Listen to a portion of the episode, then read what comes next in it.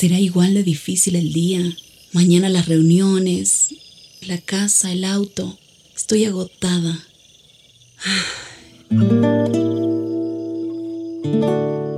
No importa cuántas cosas me hayan angustiado hoy. Me acercaré a Él porque Él tiene descanso para mi alma y mi mente. Cuando mi corazón está tranquilo, puedo escuchar su voz en quietud y confianza. Mi fortaleza está en descansar en Dios. Ven a descansar.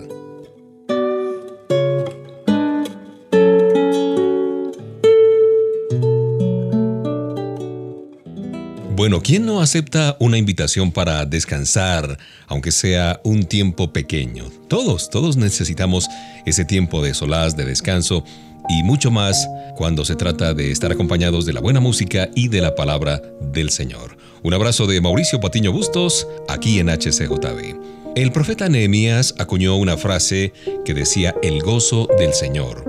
En el tiempo en que, después de muchos años de haber descuidado las instrucciones del Señor, el pueblo de Dios, los hebreos, escucharon la palabra de Dios de nuevo. La muchedumbre, dice la Biblia, que lloraba al oír las grandes verdades de las Escrituras, y Nehemías animaba al pueblo a abandonar la tristeza con estas palabras. El gozo del Señor es nuestra fortaleza. Nehemías 8:10. ¿Es tu fortaleza el gozo del Señor? Ese principio todavía funciona, claro que sí. El gozo de Dios nos da el vigor que necesitamos para sortear obstáculos, dificultades, oposición, en fin. Hay tiempos propios de la tristeza y el dolor, pero alimentar esos sentimientos nos eh, paraliza y nos lleva a caer en la melancolía y en la depresión. El gozo de Dios produce confianza, por otra parte, fortalece las fibras de nuestro espíritu y nos da esperanza para el futuro. Pero, ¿qué es el gozo del Señor? ¿Cómo podemos experimentarlo? Quédate conmigo en este tiempo especial, disfrutando de la compañía de HCJB y hablaremos de lo que dice Romanos 14, 17 en la Biblia. El reino de Dios es justicia, paz y alegría en el Espíritu Santo. Estas notas nos indican que ya empieza la música escogida especialmente para ti.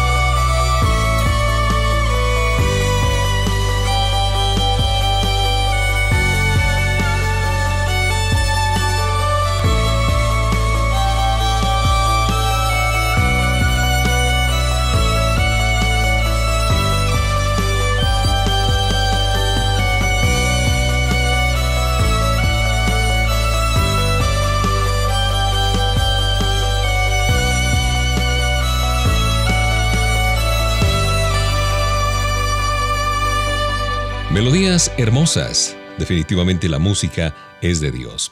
Romanos 14, 17 dice, el reino de Dios es justicia, paz y alegría en el Espíritu Santo. Nos preguntábamos, ¿qué es el gozo del Señor y cómo podemos experimentarlo? El gozo del Señor se da independientemente de nuestras circunstancias. Siempre que nuestro gozo dependa de las condiciones que nos rodean, pues estaremos sujetos a fluctuaciones muy severas, muy cambiantes. No funciona así, porque existen demasiados periodos de adversidad a lo largo de nuestra vida demasiados momentos en que los problemas eh, nos frustran, nos desencantan. El gozo entonces se da según los vientos sean favorables o no. ¿Esto por qué? Porque hemos tomado la decisión errónea de buscar nuestra alegría en un lugar equivocado. Lo que parece algo seguro hoy puede desvanecerse mañana.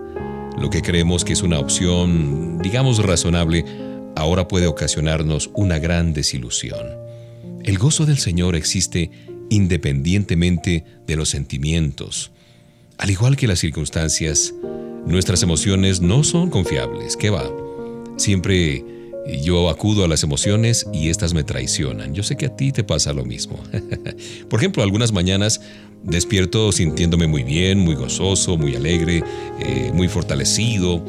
Otros días, en cambio, me levanto con esa sensación de, de temor, de ansiedad, de pereza. Es decir, no podemos confiar en ninguna de nuestras emociones porque no son capaces de mantener estable el gozo del Señor. El gozo del Señor depende de nuestra fe en Dios que no cambia y que tiene planes y propósitos para nuestra vida. Tan sabio y bueno es el plan de Dios para nosotros que John Newton escribió, si me fuera posible alterar alguna parte de su plan, solo sería para dañarlo. Piensa un poco en esto mientras disfrutas de esta selección musical.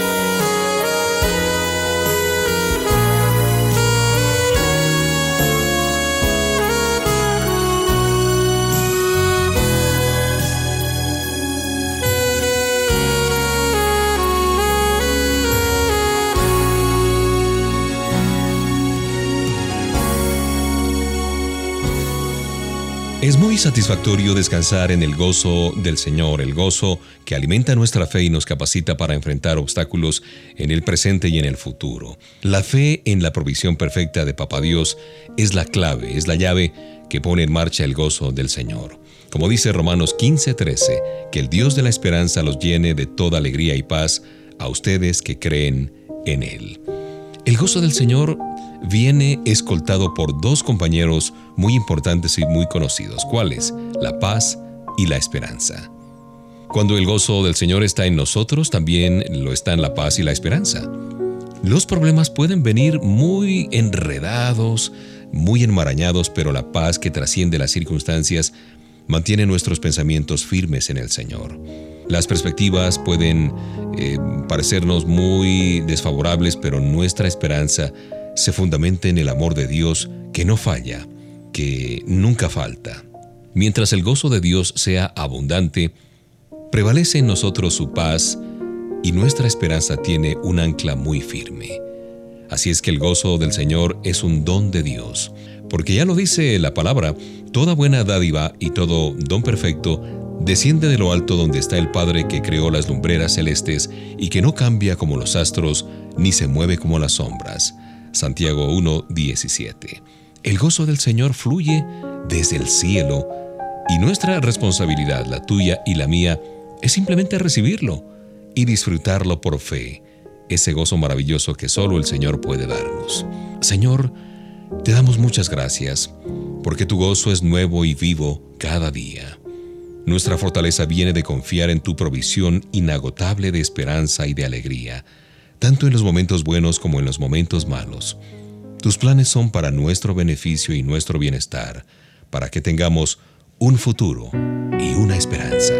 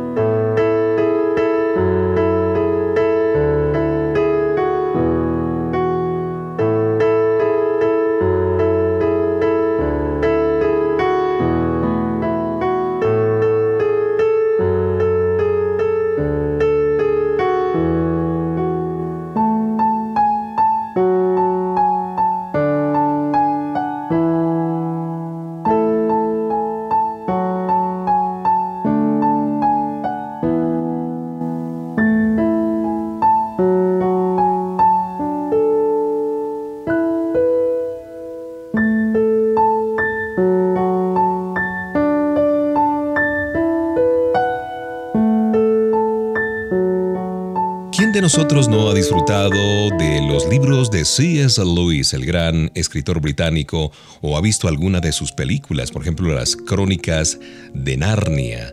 Ahí hay un libro, si mal no recuerdo es el tercero, que se llama La silla de plata, que cuenta la historia de los hermanos Pevensey. Yo también he leído otros libros de C.S. Lewis, por ejemplo, Una pena en observación, que cuenta la historia de su esposa cuando C.S. Lewis la pierde lamentablemente luego de una penosa enfermedad. Pero volviendo a esto de la silla de plata, una niña perdida y sedienta llega hasta el arroyo protegido por el gran león Aslan, y atemorizada por el león que simboliza a Cristo, Jill, no obstante, entra en conversación con él. ¿Tienes sed? pregunta el león. Muero de sed, respondió Jill. Entonces, bebe, le dijo el león. ¿Puedo... Eh, ¿Podría? ¿Te molestaría alejarte un poco mientras yo bebo el agua? preguntó Jill. El león respondió solo con una mirada y un fuerte rugido. Y mientras Jill le echaba una ojeada a esa masa inmóvil, se dio cuenta de que era como pedirle a una montaña que se moviera a un lado. El sonido tentador del arroyo la desesperaba. ¿Me prometes no hacerme daño si me acerco? preguntó Jill. No te haré ninguna promesa, le respondió el león. Jill estaba tan sedienta que sin darse cuenta dio un paso hacia adelante acercándose. ¿Comes niñas? le preguntó ella. Pues me he tragado niñas y niños, mujeres y hombres, reyes y emperadores, ciudades y reinos, contestó el león. No lo dijo como jactándose, ni como si se sintiera penado o enojado, simplemente lo dijo. Entonces no me atrevo a acercarme y beber, dijo la pequeña Jill. Entonces tú morirás de sed, contestó el león. Oh Dios, dijo Jill, acercándose un poco más. Entonces supongo que debo ir a buscar otro arroyo. no existe otro arroyo, le respondió el león. Esta porción de la silla de plata de las crónicas de Narnia muestra nuestra sed por encontrar un significado a la vida que solo puede ser saciada por la persona de Cristo Jesús. Él es la fuente de todo gozo. Todos los placeres que buscamos en las personas y en las cosas no saciarán nuestra alma sedienta, sino a través de Dios. El Salmo 87, 7 dice, En ti se hallan todos mis orígenes.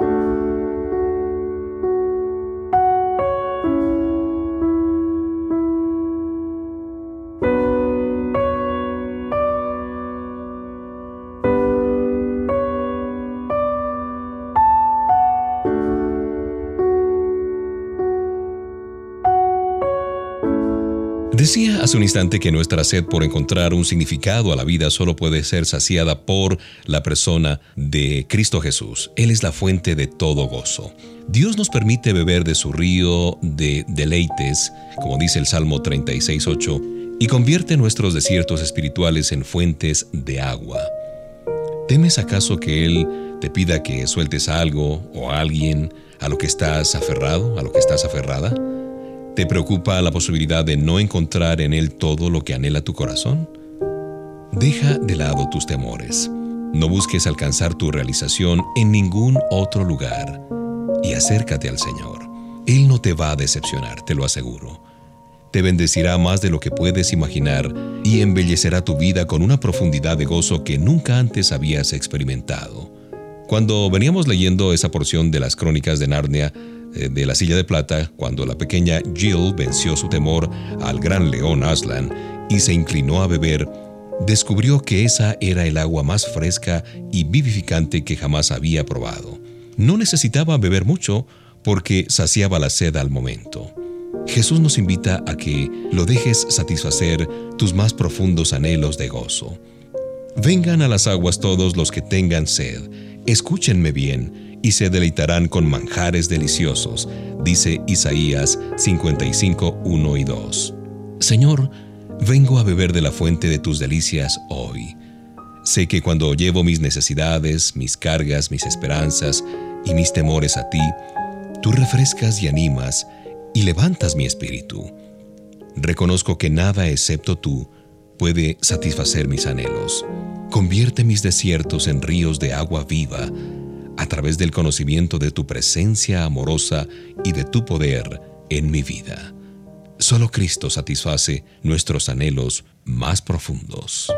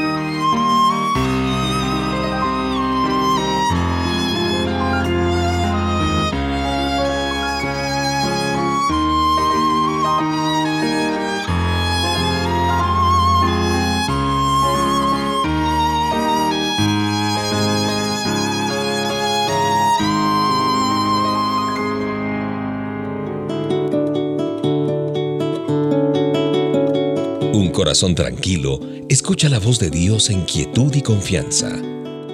Ven a descansar.